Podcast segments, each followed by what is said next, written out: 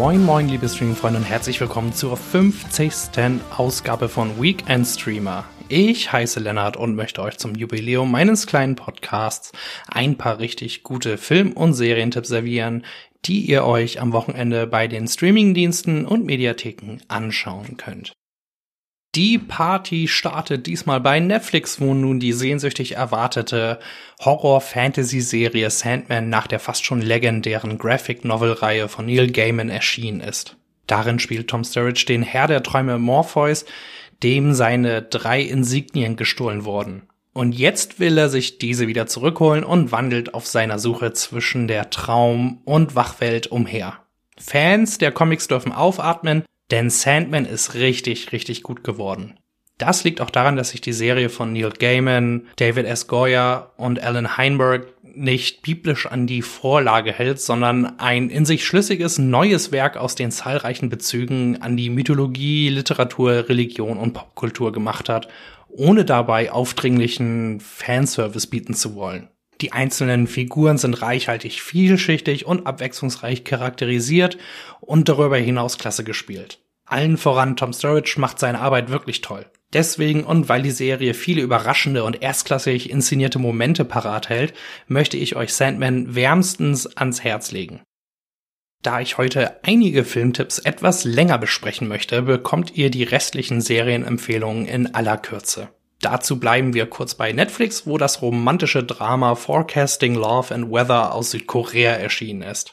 Bei Disney Plus ist nun die zwölfte Staffel der Animationscomedy Bob's Burgers gestartet. RTL Plus hat die zweite Staffel der Jugendtragikomödie Everything's Gonna Be Okay veröffentlicht. Und in der ZDF-Mediathek ist nun die passable Sitcom Vier Wände Plus verfügbar. Und jetzt aber schnell zu den Filmchen.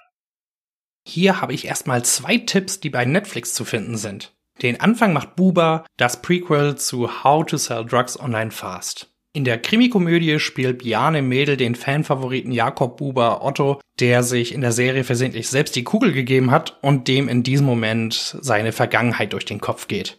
Dabei erinnert sich der kauzige Kleinkriminelle an seine merkwürdige Beziehung zu seinem Bruder Dante, gespielt von Georg Friedrich, und seinen Weg vom schmerzliebenden Dödel zum gefrusteten Verbrecher. Der Film funktioniert auch deshalb, weil er ohne Vorwissen zur Serie nachvollziehbar ist. Zudem ist die Mischung aus Skurrilitäten, Slapstick, Situationskomik und derben Humor wunderbar gelungen. Und unser liebster Tatortreiniger Bjarne Mädel beweist mal wieder, warum er seit Jahren wie kaum ein anderer deutscher Schauspieler gefragt ist. Mein zweiter Netflix-Tipp ist schon eine ganze Ecke abseitiger denn ich möchte euch das indische Action-Epos RRR, also einfach drei Rs hintereinander, von Regisseur und Drehbuchautor Rajamouli empfehlen. Der Film ist ganz grob an die Geschichten der indischen Freiheitskämpfer Komaram Bhim und Aluri Sitarama Raju angelehnt, aber frei erfunden und spielt im Jahre 1920. Obwohl Beam und Raju eigentlich völlig verschieden sind, finden sie zueinander und machen am Ende gemeinsame Sache, um die skrupellosen britischen Imperialisten aus Indien zu vertreiben und das Volk zu vereinen. Als der erste offizielle Trailer zum Film in den indischen Kinos im Dezember 2021 gezeigt wurde, sind die Zuschauer wirklich ausgerastet. Die Leute haben buchstäblich vor Freude rumgebrüllt und Konfetti durch die Seele geschmissen. Der Grund? Der wie ein Held gefeierte Regisseur Rajamouli hat mit Rama Rao Jr. und Ram Charan die beiden derzeit größten Filmstars des Landes in einem Film vereint. Ihre Namen sind übrigens auch der Grund, warum das dreistündige Epos so heißt, wie es heißt. Aber mal zum Film selbst. Darin wird von der Action über die Musik und das Drama bis hin zur Männerfreundschaft zwischen den beiden Hauptfiguren wirklich alles maximal überhöht, überdreht und ausschweifend gezeigt.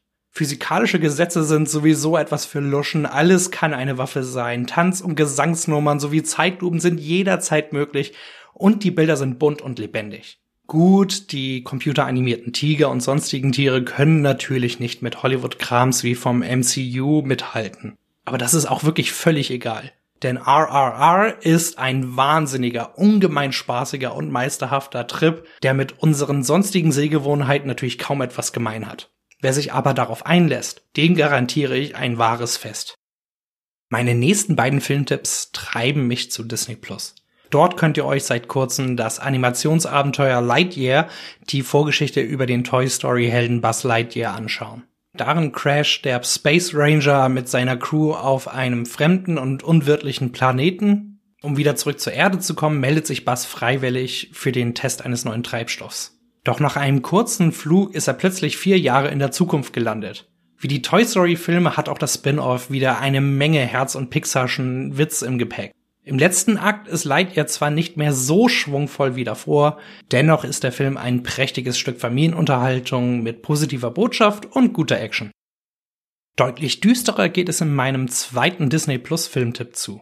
Denn der Actionfilm Prey ist ein Prequel zu Predator, lässt die Sequels und Spin-offs beiseite und orientiert sich wieder an das Motiv des Originals von 1987, nämlich die Jagd. Anfang des 18. Jahrhunderts landet der Predator auf der Erde in Nordamerika. Dort trifft der außerirdische Jäger auf die Comanche Naru, gespielt von Amber Midthunder, eine Schauspielerin mit indigenen Wurzeln, die man zum Beispiel aus der Serie Legion kennt. Naru will endlich als Kriegerin ernst genommen werden und versucht dem technologisch überlegenen Alien Paroli zu bieten. Nachdem die Predator-Filme mehr und mehr in den Trash-Bereich abgerutscht sind und erzählerisches Gammelfleisch geboten haben, kommt mit Prey endlich ein gutes Filetstück.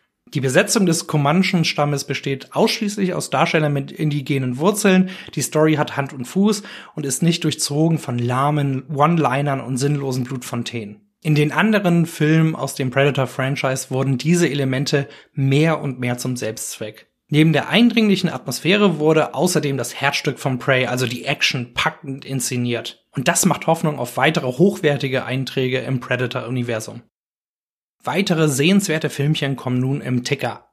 Bei Sky und Wow sind die beiden Biopics Respect über Aretha Franklin und House of Gucci mit Lady Gaga und Adam Driver sehr zu empfehlen. Bei Amazon Prime Video findet ihr das mexikanische Drama New World, die neue Weltordnung, das iranisch-französische Drama Ballade von der weißen Kuh und den True Events Film 13 Leben über die Rettung der thailändischen Jugendfußballmannschaft im Sommer 2016 mit Viggo Mortensen, Colin Farrell und Joel Edgerton. Apple TV Plus hat das Animationsabenteuer Luck veröffentlicht. In der Arte Mediathek gibt's das Road Movie Sommer auf drei Rädern zu sehen. Wer ein Join Plus oder Magenta TV Abo besitzt, kann nun unter anderem das neunfach Oscar prämierte Geschichtsdrama Der letzte Kaiser in der Flatrate sehen. Und bei Netflix findet ihr die Pandemie-Dramedy Locked Down. Aus Zeitgründen muss ich meinen Doku-Tipp leider sehr kurz halten mit einem Satz, schaut euch den Film Liken, Hassen, Töten in der Arte Mediathek an. Zur Feier des Tages ist mein Rohrkrepierer der Woche auch gleichzeitig ein Tipp für alle Fans von trashigen Filmen, die so schlecht sind, dass sie schon wieder Spaß machen.